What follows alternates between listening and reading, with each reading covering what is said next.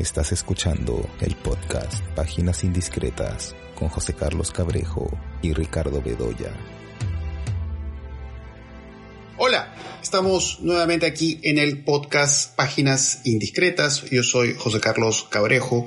Como siempre estoy acompañado por Ricardo Bedoya y eh, vamos a comentar algunas películas que hemos visto eh, recientemente, tanto en la cartelera comercial, en plataformas de streaming. Por cierto, he visto por ahí unas series, voy a aprovechar también para comentarlas brevemente. Y bueno, Ricardo también nos comentará cuáles han sido sus impresiones eh, generales de la última edición del Festival de Berlín, que eso ya Ricardo nos lo comentará al final. Pero bueno, comenzaremos hablando de algunas películas que están en cartelera. Y bueno, lo último que he visto en pantalla grande ha sido la película Franco Finocchiaro, Larga Distancia, que en realidad es una película que se hizo ya hace algunos años, pero que bueno, recién se ha podido ver en salas de cine. Y bueno, es una película que a mí me dejó una impresión bastante grata. Me parece una, una buena ópera prima, porque me parece que es una película en la que, digamos, se hace un retrato muy interesante de sus personajes, porque aquí lo central es este personaje de personaje Miguel Isa y esta difícil relación que tiene con su hija. Y bueno, él, él es un vendedor y, y esta forma en que su personaje es retratado, pues como un personaje opaco, gris, es un personaje que carga el, peso de la ausencia de, su expareja, la cual pues ha estado casada, con la cual ha tenido la, hija que se ve en la película. Y este retrato opaco, gris, como decía este personaje, hay una dimensión en este personaje y es algo que comparte con el personaje de su hija y un poco eso todo,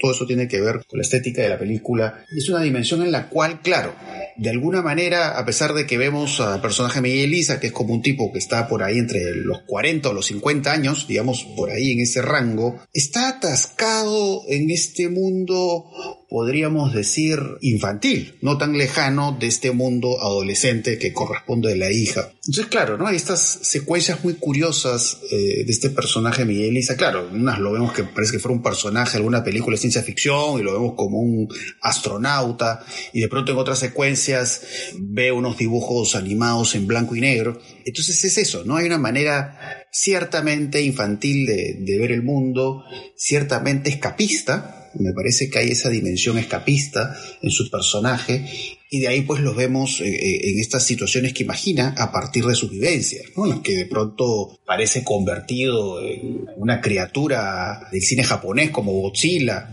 o de pronto lo vemos asumiendo roles como Drácula. Entonces son estas secuencias en blanco y negro que claro, sirven para demostrar esta fantasía del personaje, pero a la vez eso, ¿no? Hay como este lado, vamos a decir, como inmaduro en el personaje que de pronto pues no se distancia tanto de pues, inmadurez que puede tener el personaje de su hija. Entonces, eso nos lleva pues a, esta dimensión muy pop, ¿no? A este lado muy pop en eh, retratar a los personajes, porque además algunas de las secuencias se desarrollan en celebraciones de Halloween. Entonces vemos a los personajes disfrazados. Y claro, eso también pasa por cómo este personaje pues imagina a un personaje que aparece, que es interpretado por Fiorella Penano y entre sueños, claro, la ve como el personaje de Mina en Drácula o de pronto la ve como si fuera un personaje de Sailor Moon. Entonces, eso es interesante y a la vez como todo eso se ve apoyado por un trabajo fotográfico que me pareció muy atractivo, ¿no? Por un lado, este juego con los grises, los colores opacos, cuando vemos este personaje y de pronto estos, estas luces coloridas que van apareciendo para mostrar estos mundos adolescentes, ¿no? Que además fue algo que me gustó mucho también de la película, ¿no? El retrato de los adolescentes, eh, manejando bicicleta, trasladándose en skate y cómo la cámara los va siguiendo.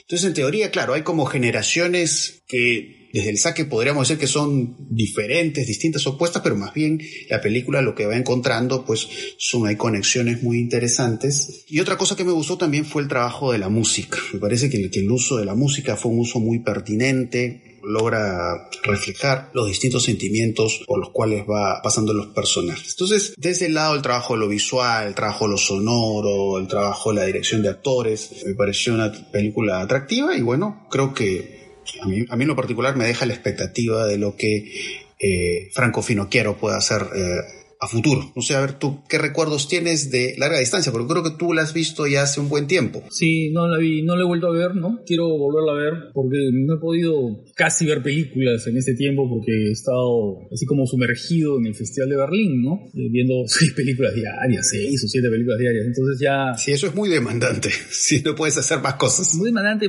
muy agotador, ¿no? Muy agotador. Entonces prefiero no, no, no opinar porque tengo un recuerdo, ¿no? No lo tengo fresco, ¿no? No lo tengo fresco. Pero en fin, sí, yo creo que lo que tú has dicho mm, es, corresponde un poco a mi, a mi recuerdo, pero voy a volver a ver, ¿no? Para tenerla clara. Eh, de lo que he visto, en realidad vi este documental de Netflix sobre Corbucci. Sí, Yango Yango. Eh, Yango Yango. Es no convencional como película, ¿no? Pero bueno, lo que pasa es que te atrae el dos cosas. Te atrae un poco el retrato o el perfil que hay de este, este director italiano que dirigió Django, entre otras películas, ¿no? Porque dirigió muchísimas películas no solamente westerns, ¿no? Sino, en fin, otro tipo de género. Pero también por los comentarios que va, se va, van haciendo, ¿no? Algunos de sus colaboradores y sobre todo Tarantino, ¿no? Que es un gran admirador de, de su cine, ¿no? ¿Tú lo viste? Sí, lo he visto. Me gustó, claro, como tú dices, es un documental de estructura convencional, lo que eso no quita de que realmente sea atractivo, básicamente por lo que dicen los entrevistados. Ahora, un poco que quien se roba el show es Tarantino.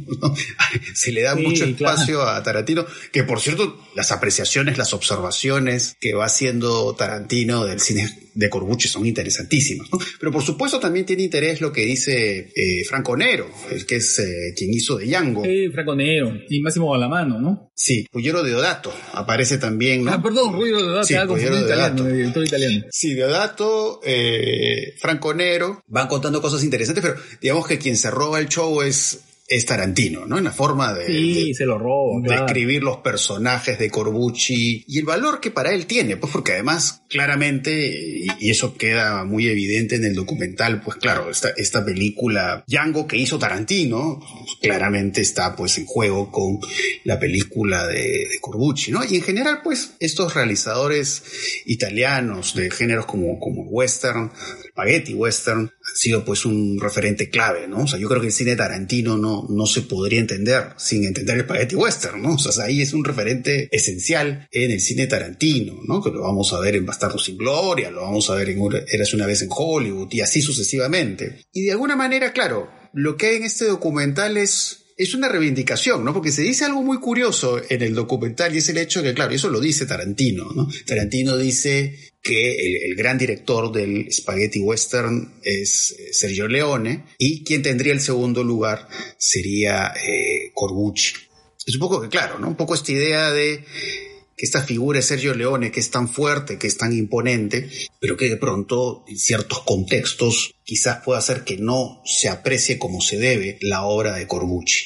La obra de Corbucci, bueno, sí, yo he visto pues Django, he visto El Gran Silencio, me parece una gran película, pero lo interesante es que, claro, mencionan otras películas, ¿no? Hay más películas que se refieren de Corbucci ahí, entonces, claro, ¿no? Uno uno lo primero que siente es verse tentado a, explorar la obra de Corbucci, ¿no? Menos a mí sí me faltan ver varias cosas de él, ¿no? Porque además, claro, es, un documental en el que sobre todo a través de Tarantino uno siente eso, ¿no? Realmente un gusto, un entusiasmo, ¿no? Y además es curioso ver las secuencias, ¿no? Se usan fragmentos de las películas de Corbucci y claramente uno ve ahí en algunos de estos fragmentos las marcas, las influencias, ¿no? que han tenido estas, estas películas en el cine Tarantino, ¿no? Es bastante claro, es bastante evidente. Entonces, yo creo que es un, es un documental eh, esencial, digamos, para los interesados en, en, la forma en que Italia ha trabajado el cine de géneros y, por supuesto, para quienes son interesados en el cine tarantino, ¿no? Porque ahí las conexiones implícitas o explícitas que se hacen entre el cine Corbucci y el cine tarantino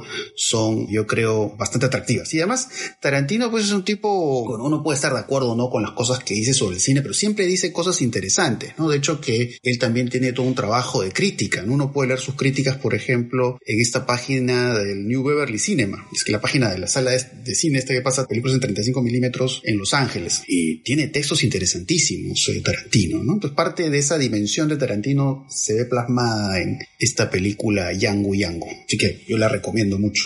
Cuando yo vi este Yango sin cadenas, yo más pensé en algunas otras películas. Más que en el, en el Yango de Corbucci, pensé en Django Mata, por ejemplo, de Giulio Questi. Y tal vez en algunas de las iniciales, ¿no? Como El dólar agujereado, estas películas con Giuliano Gemma, que eran películas... Eh, ¿Y sabes qué cosa también?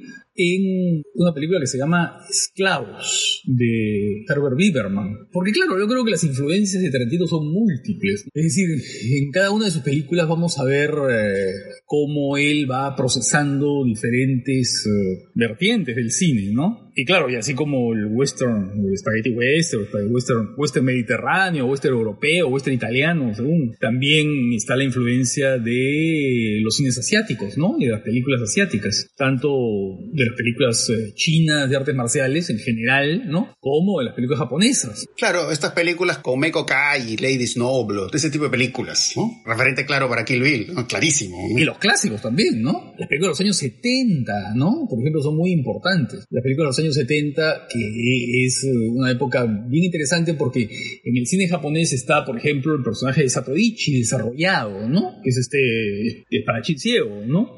Y por otro lado, en los años 70 es el gran, la gran explosión y el auge del cine de Hong Kong y de las películas de los shows, de los hermanos Shaw, que dieron, pues, claro, a Bruce Lee, pero también a un montón de otros este, personajes de las artes marciales. Claro, hay otras estrellas ahí, ¿no? Otras estrellas de las artes marciales. no tan conocidas como Bruce Lee, pero hay muchísimos ahí y, tienen pelas interesantísimas, ¿no? Y Tarantino ahí, pues, ha asimilado mucho de todas estas películas. Y el cine español, el cine es español que se hacía para la exportación, porque, claro, era un cine que por su violencia o por determinados uh, imágenes sexuales no pasaban digamos, la censura española de esa época, ¿no? Estaba la dictadura, la dictadura de Franco, ¿no? Pero que eh, las películas se hacían, ¿no? Y tenían una versión española y una versión para exportación. Muchísimas películas de ese tipo.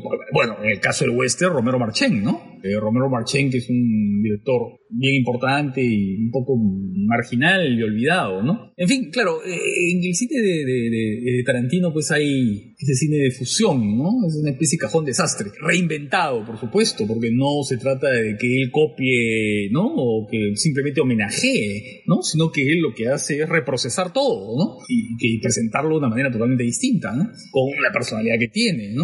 Sí, pues es interesante, ¿no? Porque claro, descubre cosas, ¿no? Descubre directores y es interesante incluso más que la tradición del cine propiamente americano, ¿no? Porque él es muy crítico, por ejemplo, de las películas de Ford, ¿no? De John Ford. No le gustan las películas de John Ford. Porque eh, lo dice ahí en algún momento en el documental, ¿no? Habla, dice, John Ford lo que muestra es un poco, tiene esa visión más bien idealizante. No sé si lo dice en esos términos, pero eso es un poco lo que, lo que se deja, eh, deja entender. Tiene esa visión idealizante de la formación de la sociedad. Y claro, y claro, y el western italiano es justamente la visión liquidadora de esa sociedad que se ha creado, ¿no?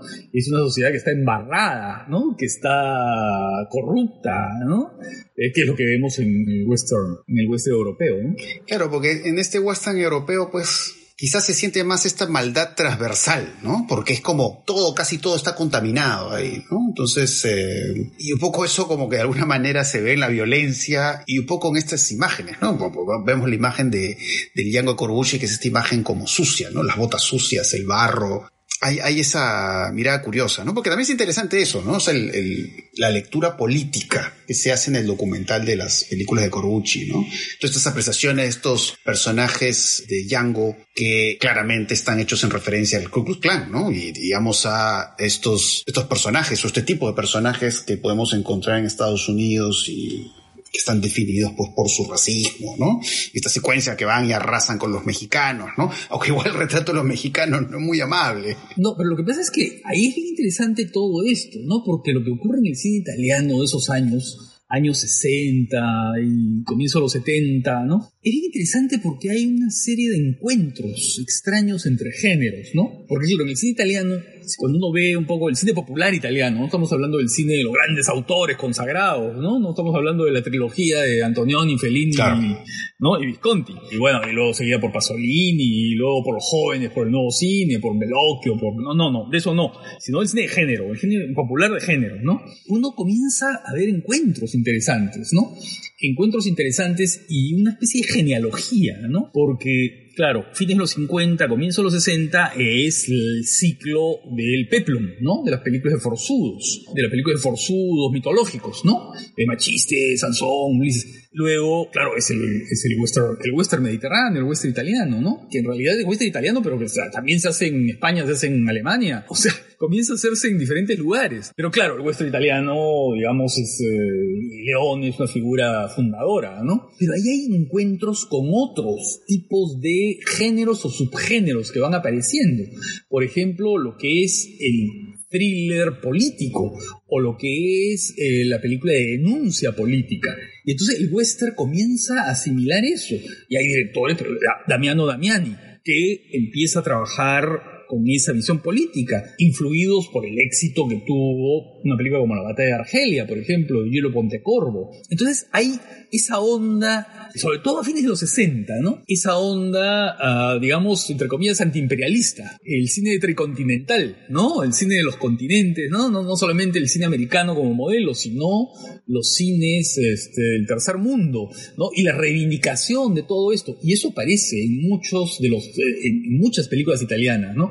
La visión crítica del colonialismo, ¿no? Por ejemplo, una película como, como Queimada de Gilo Pontecorvo. Y todo eso se va mezclando, ¿no? Y hay westerns que eso se ve muy claramente. La visión de los mexicanos, el abuso de los, de los americanos que cruzan la frontera, ¿no? Para hacer de las suyas, en fin. Eso es bien interesante, ¿no? En ese periodo que va entre, no sé, 1967 hasta 72, 73, ¿no? Ahora, claro, recuerdo que, no sé si ha sido el episodio anterior o algún otro episodio, justamente estamos hablando de eso, ¿no? Que queríamos conversar sobre este asunto del western y cómo el western, digamos, en la actualidad, claro, no es, no es que sea un género que tenga demanda, pero que está como vuelto a procesar. Claro, el caso de Tarantino es quizás el caso más popular, ¿no? De cómo el western aparece ahí sin estar ante una película que pueda definirse en sí misma como western. Pero también pues en, series muy populares. De hecho que la influencia del spaghetti western, no sé, pienso en una serie como Breaking Bad, es esencial, ¿no? En la forma de trabajar los escenarios, un poco también en la personalidad de, de ciertos personajes. Porque además hay un western de Sergio Solima, que es eh, fascia fascia, ¿no? creo que se conoce como cara a cara, que uno ve, su argumento, el argumento de cara a cara, y claramente es una inspiración para Breaking Bad.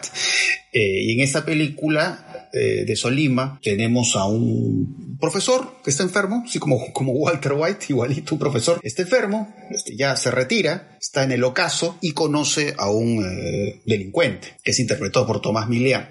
Bueno, lo que pasa con este profesor es que dice, bueno, ya me queda poco tiempo de vida, pues me dedicaré a la aventura. Entonces se, se, dedica a eso, a realizar actos criminales y como pasa con el personaje Breaking Bad, claro, este personaje de alguna manera vuelve a sentirse vivo, este, digamos, adquiere una vitalidad especial a partir de, eh, vivir al margen de la ley, cometiendo estos, estos delitos. Entonces ese es un caso muy curioso, ¿no? Un poco lo estoy, lo estoy trayendo a colación a propósito de, este documental, ¿no? Ahora, aparece Ruggiero Deodato también, que dice otras cosas interesantes en el documental, ¿no? Que no, no, no, habla, no habla tanto como Tarantino, o sea, no, no se ve tanto lo que dice Ruggiero, pero dice algunas cosas curiosas, ¿no? Porque... Es más parco. Sí, más parco, y por otro lado, bueno, no sé si quienes nos escuchan lo saben, pero Ruggiero Deodato hizo estas películas tipo Holocausto Caníbal. Muchísimas películas. Son películas, ¿no?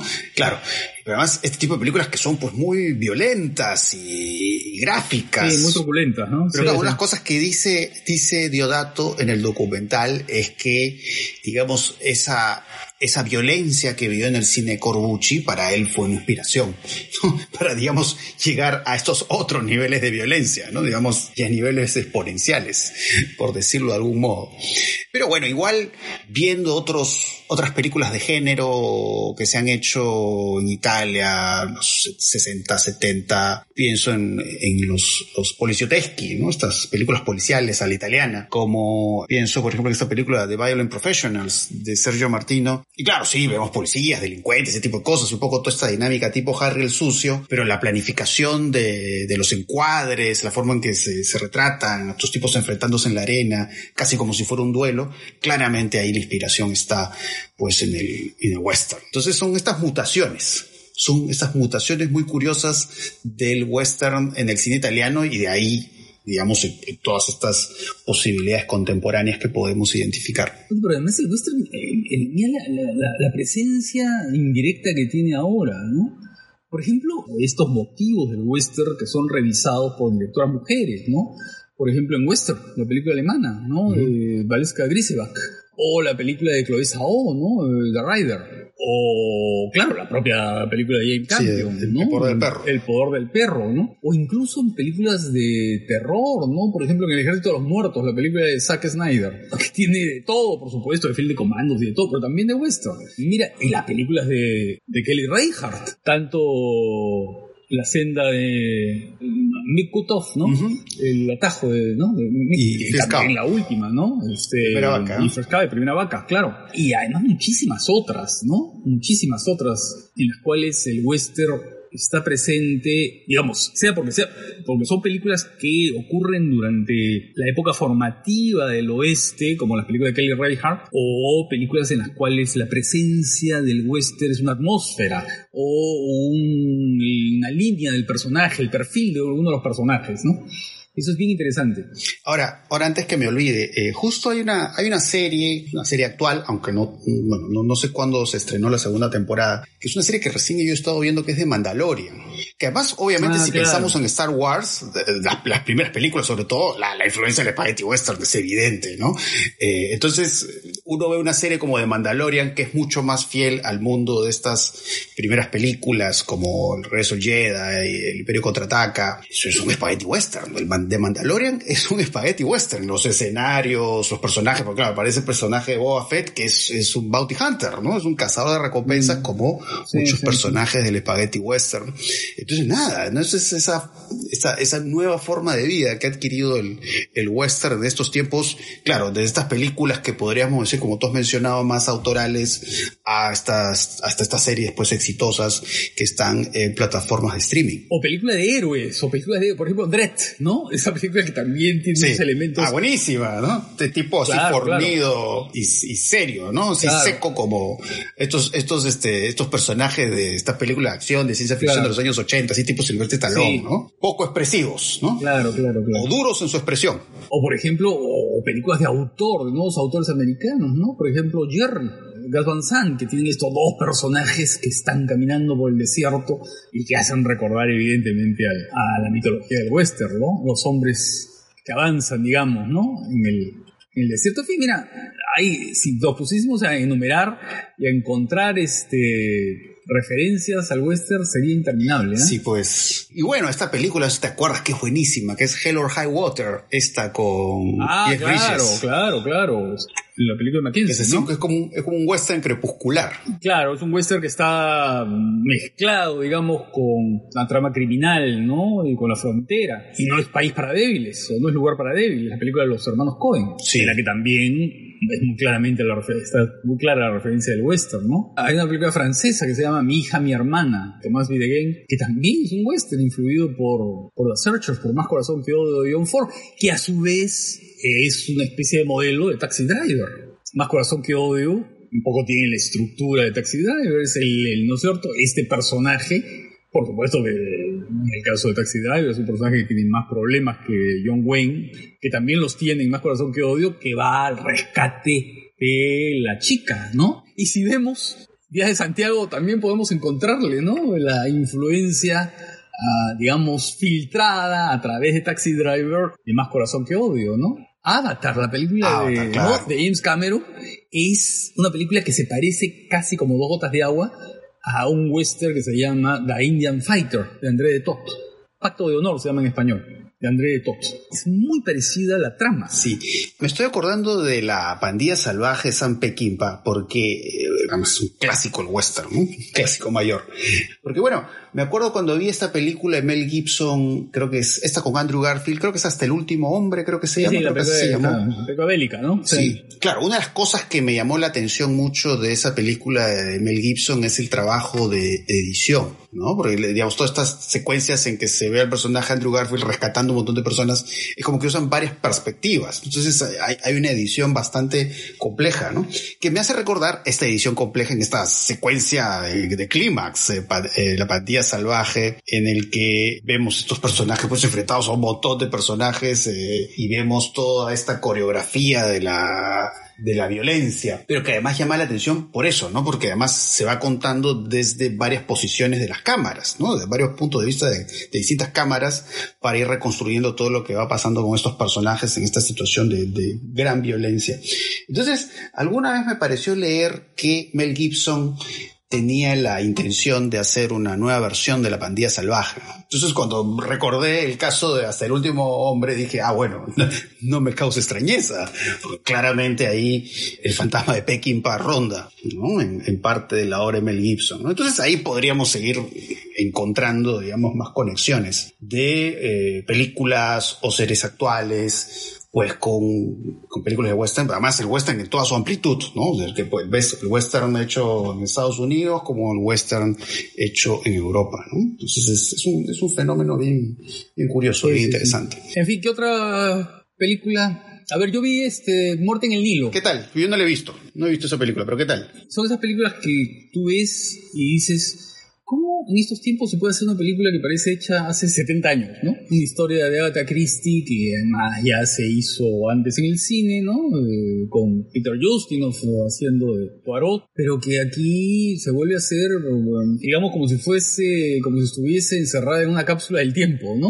Eh, sin que nada la penetrara, ni nada la influyera, ni nada la la modificara, ¿no? Es una especie así de, película momificada. Ah, no tiene menor interés, la verdad. Y vi, bueno, vi Licorice Pizza. Yo no la he visto todavía. Antes de grabar el podcast le pedí a Ricardo para comentarla en extenso después para verla, porque sí, quedan unos amigos para verla la semana. Pero bueno, en todo caso, igual, adelántanos un poco cuáles son tus primeras impresiones de la película de Paul Thomas Anderson. Es una película de lo más interesante, ¿no? O sea, yo creo que es una película muy lograda.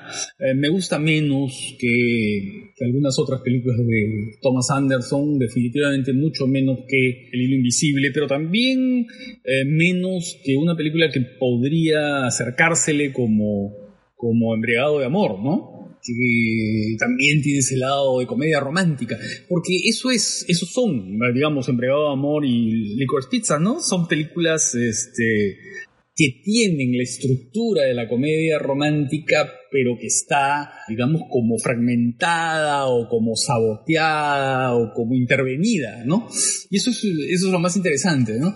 Pero eh, en tonos muy distintos, ¿no? Porque en el caso de Entregado Amor está el personaje central y toda su neurosis y todas sus resistencias. Eh, esto no, aquí es una historia adolescente, una historia de un amor adolescente, de un primer amor, ¿no? Pero presentado como una permanente deriva. Es una película más bien que acumula episodios, en algunos momentos impresionistas, en otros momentos satíricos, en otros momentos eh, aventureros, digamos, ¿no?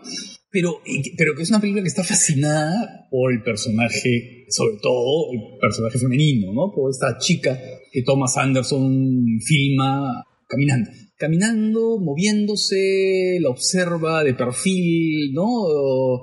Está fascinado por, por, por su perfil, por su personalidad, por su por su talante, digamos, ¿no? Por su presencia, ¿no? Y creo que la película se concentra muy bien en ella. El muchacho también, ¿no? Que, es el chico que es hijo de... De Simon Hoffman, creo que De Simon Hoffman, de Philip Simon Hoffman, ¿no? Que trabajó tantas veces con Thomas Anderson, ¿no? Ha trabajado en varias, en cuatro o cinco películas con él, ¿no? Sí. Y, que además eh, este muchacho tiene una magnífica actuación, ¿no? Pero creo que la chica está en el centro, ¿no? Y creo que la chica jala la película. Y otra, y otra presencia importantísima es Los Ángeles, ¿no? La ciudad de Los Ángeles me parece que es un personaje más de la película. Y entonces la película va acumulando, como te digo, esos episodios que en algunos casos son más relajados que otros eh, y que tienen momentos eh, interesantísimos, ¿no? Ya no adelanto mucho para comenzar, para después conversar contigo eh, sobre ellos, ¿no? Sí, sí, porque me encantaría comentarla, ¿no? Yo la veré la semana entrante, así que bueno, de ahí podremos hablar con mucha mayor profundidad de de Licorice Pizza. Bueno, yo quería comentar, antes que me olvide, quería comentar una serie, porque no soy de ver muchas series, pero hay una que he estado viendo que justo esta semana en que estamos grabando este episodio eh, terminó la primera temporada, que es eh, esta serie que está en HBO Max, que es Peacemaker, que es, eh, es una prolongación de eh, Escuadrón Suicida, esta película que, eh, no, no, la primera versión que se hizo de Escuadrón Suicida, sino la última, la que dirigió James Gunn. Entonces, en base a James Gunn, ha hecho una serie en base a uno de los personajes que aparecen ahí, que es el personaje John Cena, que es Peacemaker, ¿no? Este personaje así de, casco y traje rojo, gran musculatura, muy fornido. Y bueno, esta serie que ha hecho, que además por lo que he leído ha sido muy exitosa, ¿no? Le, le, ha ido muy bien a la serie, pues es muy divertida y muy fiel al mundo de James Gunn, ¿no? Y además algo que yo siempre he dicho que de los cineastas que han hecho eh, películas de superhéroes, eh, creo que eh, por lo menos creo que James Gunn está entre los dos o tres más atractivos que se puede encontrar ahí porque además tiene un estilo muy reconocible y tiene una forma muy interesante de trabajar el asunto de lo melómano, porque de hecho que eso es algo que le obsesiona a James Gunn, el, escoger la música para sus películas, este humor que tiene, eh, a veces como desfachatado, y un poco como también en esta serie se ven parte de los orígenes de James Gunn, porque James Gunn empezó trabajando en esta productora Troma, que es esta película que en los años 80 pues hacían estas películas sumamente vulgares, grotescas y graciosas también, ¿no? Estas películas tipo El Vengador Tóxico, ¿no? Estas películas. Creo que él, me parece, si no me equivoco, hizo guion en Romeo y Julieta. Entonces, nada, digamos, eh, en James Gunn, en sus orígenes ha habido este interés por lo que podríamos decir que es el mal gusto, ¿no? solo que trabajado pues con mucha inteligencia. Entonces, esta, esta serie sorprende por varias cosas, ¿no? Primero, por supuesto, el uso de la música, como decía hace un rato, ¿no? Que creo que es muy importante en todo el trabajo que ha hecho James Gunn. Y claro, este personaje de, de Peacemaker, el personaje de John Cena, para mí es como un personaje que me hace recordar el personaje de William Zapka en esta serie Cobra Kai, ¿no? Que para mí, tanto este personaje Zapka como el personaje de John Cena son como, yo los veo como viajeros en el tiempo, ¿no? Parece que se hubieran quedado en los años 80, los han congelado y lo, los han despertado en este siglo, ¿no? Entonces, en sus gustos musicales, en su humor, en su forma de actuar, digamos, se genera pues esta situación cómica, sumamente cómica, porque claro, ¿no? Son personajes que tienen una visión del mundo muy distinta, ¿no? Es muy, muy diferente pues, a las cosas que se ven en la actualidad. Entonces, claro, ¿no? Vemos a este personaje Peacemaker obsesionado con unas bandas de glam metal, hard rock de los años 80, ¿no? Que eso es algo muy constante y que define mucho al personaje, pero a la vez lo interesante en la serie es eh, poco como coge también elementos de varios géneros, ¿no? Porque, digamos, por un lado hay estas referencias al cine de monstruos japonés, que algo de eso también se ve en Escuadrón Suicida, ¿no? Y además los personajes hacen referencia a eso, ¿no? A los Kaijus, a Motra, que era esta mariposa gigante. Entonces hay una referencia a eso, hay una referencia a los usurpadores de cuerpos, digamos, todo, todo ese tipo de posibilidades que podemos tener en la ciencia ficción, ¿no? Eh, pero a la vez eh, un humor eh, que juega mucho con fuego, porque en realidad James Gunn se ha arriesgado a, introducir chistes, situaciones jocosas que, eh, digamos, podrían haberlo llevado a una confrontación con esto que ahora se llama la cultura de la cancelación. Entonces, claro, ¿no? De pronto, pues encontramos un personaje que puede hacer una broma racista o una broma sexista, pero, digamos, todo eso está introducido con tanta inteligencia que, digamos, como que sale invicto, a pesar de trabajar con estos elementos eh, humorísticos. Entonces, nada, ¿no? Hay este lado desfachatado, desenfadado en la serie, unos personajes, eh, pues, muy carismáticos, criaturas extrañas, ¿no? Porque además el personaje John Cena tiene mascota un águila, ¿no? Que se comporta casi como un perro, como un gato, ¿no? Entonces, siempre hay ese lado en James Gunn, pues, que es este, como delirante. Y, nada, incluso vemos, pues, está, aparece por ahí algo que tanto se ha hablado últimamente sobre, por ejemplo, las películas de superhéroes que se han vuelto como películas pacatas, eh, los superhéroes no tienen relaciones sexuales, ¿no? Y acá aparecen de pronto, pues, encuadres que parecen salidos de alguna película pues, de acción de los años 80, ¿no? Y ves a John Cena teniendo pues relaciones sexuales en un baño, ¿no? Y, claro, no, no, es una escena porno, pero sí ves ahí frontalmente al personaje teniendo sexo. Entonces es como una serie que por momentos sientes pues que se desmelena, ¿no? Se desmelena eh, y creo que eso ha hecho pues que, que le haya ido tan bien, ¿no? Porque es como que no, no se queda en los típicos patrones en que se han retratado a los superhéroes en los últimos tiempos. Así que nada, quería, quería destacar esa serie. Peacemaker. Voy a chequearla, voy a, voy a tratar de verla. Sí, sí, sí, es muy interesante. Y de ahí, bueno, estoy viendo, bueno, justo te lo comentaba hace un rato del podcast que quería hacer esa mención. Eh, bueno, la vez pasada en algún episodio hice mención a un box set que me había llegado de Nansploitation, que seguramente sobre eso hablaremos en marzo, eh, cuando, cuando estrenen Benedetta. Benedetta sí. sí, sí, porque eh, vamos a, cuando hablemos de Benedetta, de hecho vamos a tener que hablar del Nansploitation porque ahí la referencia es muy clara, ¿no? Las películas de Boruchik, las películas sobre conventos, conventos movidos. Sí, sí, sí, donde vemos, vemos estas monjas con muchas calenturas, un poco para sugerir a, a, qué van, ¿no? Entonces, bueno, ya hablaremos sobre esas películas porque van a ser importantes para entender Benedetta. Que además es un, es una especie de subgénero que el cine italiano también desarrolló en esos años, ¿no? En los años que hemos hablado antes. Claro, pues agarraron pues del éxito de The Devils, de Ken Russell, y de ahí ya aparecieron pues toda una andanada de películas italianas de ese tipo, ¿no? De, monjas reprimidas, de monjas que encuentran en medio del encierro pues estas maneras de explorar su sexualidad. Claro, y pero también ahí también había un componente, si tú quieres, de, afirmación libertaria, porque muchas de estas películas, y eso es un poco el asunto de Benedetta, ¿no?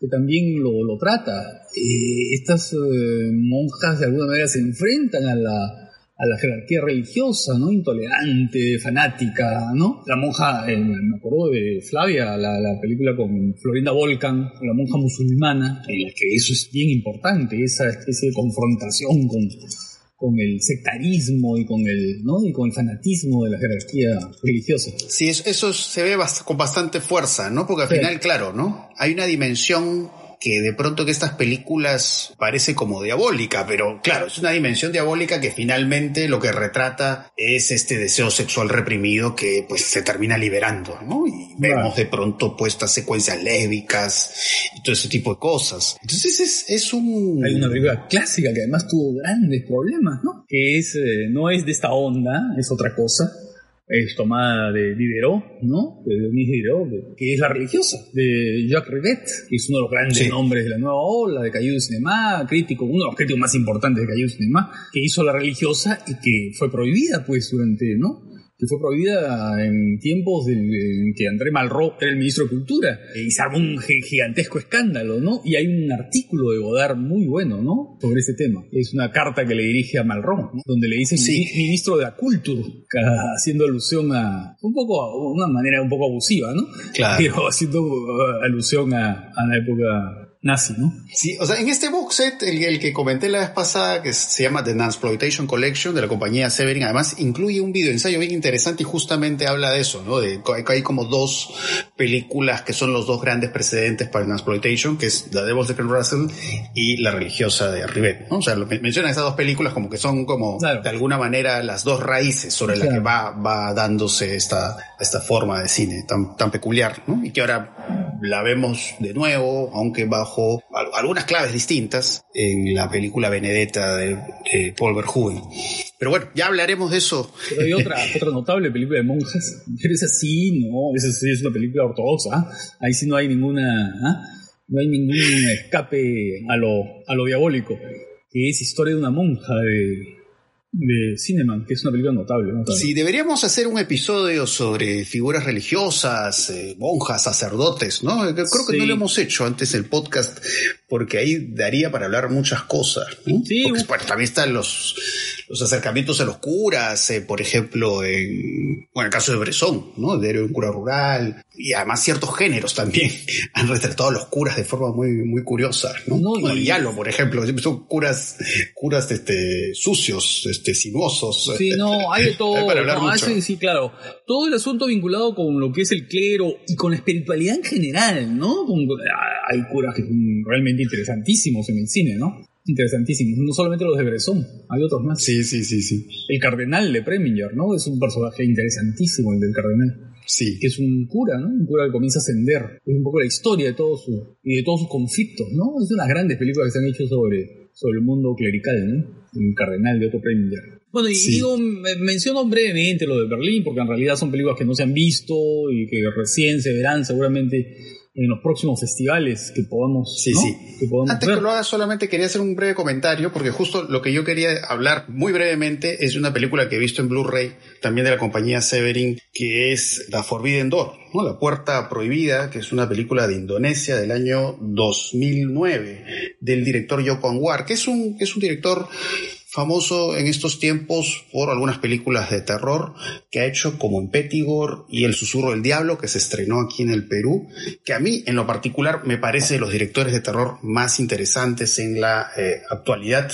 Me gusta incluso más que otros, vamos a decir, más ranqueados como Eggers, por ejemplo.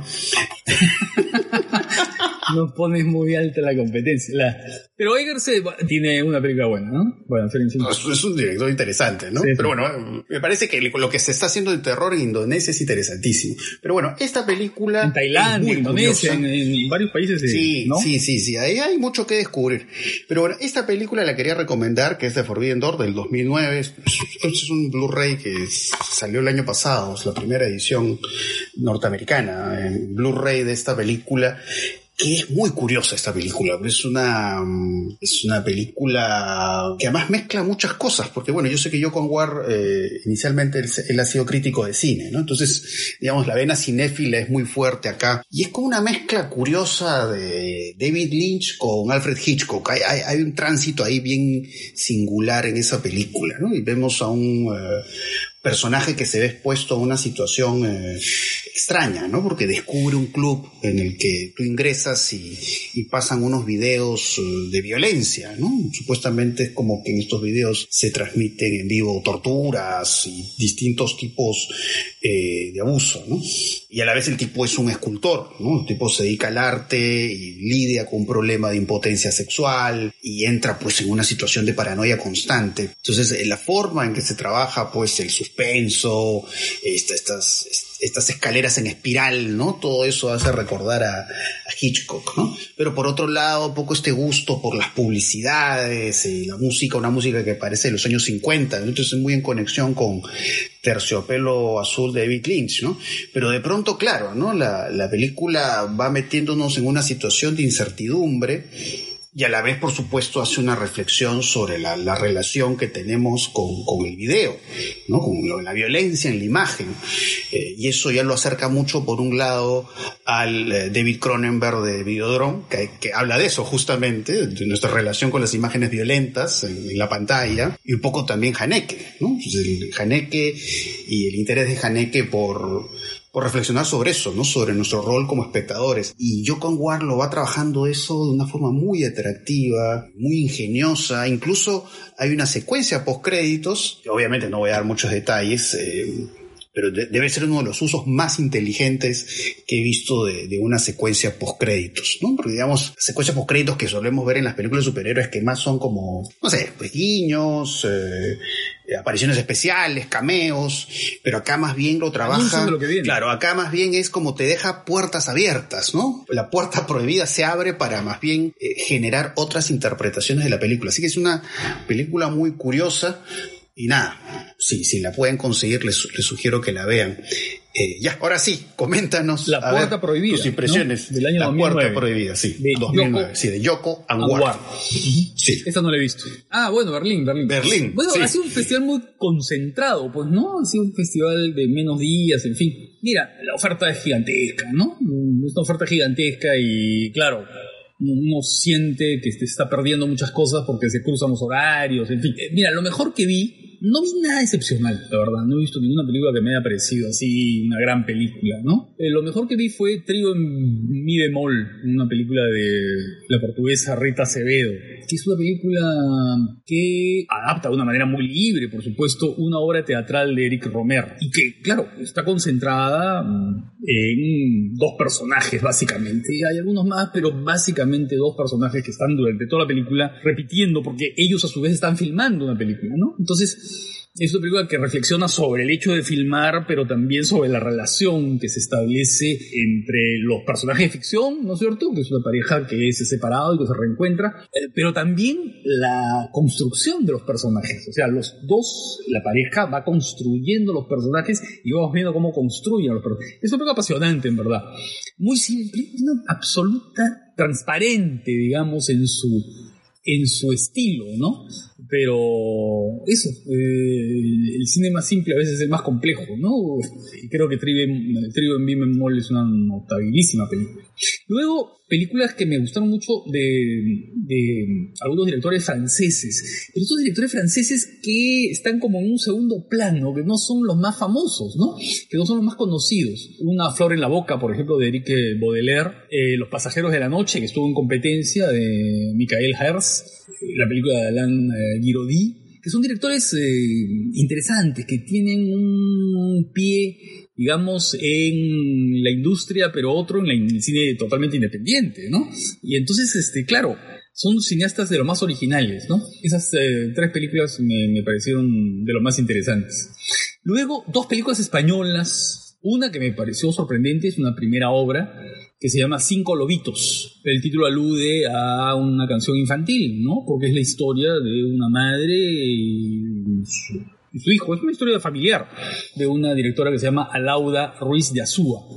Y me parece una película que ojalá podamos ver pronto, porque es una película mm, en realidad de una complejidad especial, pese también a su aspecto que parece muy simple y muy convencional, pero en realidad hay una complejidad en los personajes especialmente apasionante.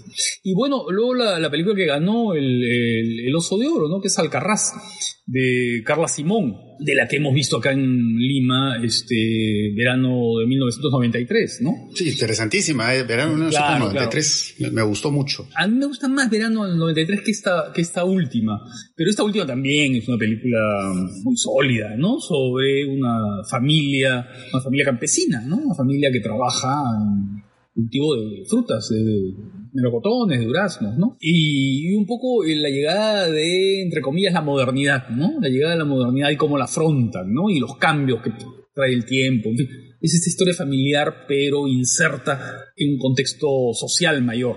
Luego, creo que las mejores películas latinoamericanas que vi, una especialmente interesante, que se llama Mato Seco en Llamas, ¿no? De Aderlín Queiroz y Joana Pimenta. Es una película, ah, digamos, nueva en su estilo, en su manera de mirar las cosas, ¿no? En una localidad cercana a Brasilia, ¿no? Hay unas mujeres que se organizan, ¿no? Y que de pronto asumen roles muy particulares, ¿no? Yo creo que es de la mejor película latinoamericana que he visto en, tiempo. Y eh, la otra latinoamericana interesante es eh, una película de Alejo Mokillansky y Luciana Cuña, ¿no? que se llama La Edad Media, que es una película hecha durante la pandemia, un encierro en la casa, durante la cuarentena, durante la reclusión, ¿no? Y nada, es simplemente la relación entre tres personajes, ¿no? Mamá, papá y la hija, ¿no? Y cómo van creándose tensiones y, y un poco además la película trata sobre la necesidad de sobrevivir y lo mal que lo están pasando los artistas en general, ¿no es cierto? Y la gente que se dedica al espectáculo por el problema en ese momento del encierro, pero mm, evidentemente también después por la ausencia del público, por, en fin, por una serie de razones, ¿no? Eso es eh, lo que vi. Y por supuesto también hubo decepciones y bien grandes. Pero en fin, esas eh, mejor me las eh, reservo. Seguramente una de ellas por lo menos es una película que va a venir y que seguramente la comentaremos en su momento, que es una película mexicana. Y yo te iba a preguntar por las películas de Hong Sang-soo, por ejemplo. Esas no, porque yo no estuve en esa sección, entonces no, no pude ver ni esa ni la de Claire Denis. La de Ritty Pan tampoco. Ah, sí, sí, la vi, la vi, la vi. La vi. ¿Y qué tal? ¿Qué tal la de Ritty Pan? Mira, me parece que mm, muy discutible, ¿no? Muy discutible. Creo que vuelve a algunos procedimientos que ya había trabajado y los había hecho mejor en películas anteriores Eh, el tema de la memoria, como siempre, ¿no es cierto? El desarrollo, en fin, para los que no conocen a Ricky Pan, es un cineasta camboyano. Yo vi el afiche y, me, y sentí como un déjà vu, ¿no? Dije, ah, Sí, esto yo sí, lo he sí, visto bueno, antes es en exactamente eso, ¿no? Ah, es ya, exactamente ya, ya. eso, pero claro, combinado con otras cosas, ¿no? Combinado, por ejemplo, con un material de archivo y con una serie de reflexiones sobre mm, no solamente el pasado y, y la época más dura de, de la historia de Camboya, ¿no es cierto? La época de los eh, Generes Rojos y Pol Pot, sino también eh, algunas reflexiones sobre, sobre el presente, ¿no? Sobre el presente y sobre la violencia que se mantiene y sobre la memoria y demás. Pero creo que la película no funciona. Bueno, sí, sí, seguramente por ahí en algún momento la película va a estar disponible, por ahí seguramente en una plataforma, de repente movie, no sé. Sí, seguro, seguro, seguro, ¿no? Bueno, otra película interesante es eh, Nos vemos el viernes, Robinson, que es una película de una iraní que se llama Mitra Farhani y que lo que hace es visitar, entre comillas, a dos, uh, a dos personajes muy conocidos. Uno, eh, que es Jean-Luc Godard, y el otro que es Ebrahim Golestan, que es un intelectual, escritor, en fin, cineasta iraní. Y los pone en contacto, ¿no? Eh, y entonces ellos comienzan a mm, escribirse, escribirse mediante correo electrónico, mensajes electrónicos, ¿no? Y es un poco entrar en la intimidad de los dos, ¿no? De dos personajes que no solamente son, digamos, creadores, sino que son ancianos. Y esa idea de la creación en la vejez, y además eh, la confrontación entre dos personalidades totalmente distintas, porque, claro, comienzan a intercambiar mensajes, pero los mensajes de Godard son como sus películas, ¿no es cierto? Él no está dando conceptos claros, sino que está citando a otros, está haciendo collage, ¿no es cierto? Está mezclando imágenes con frases, ¿no? Y eso lo desconcierta absolutamente a Golestán que recibe los mensajes de Godard, ¿no?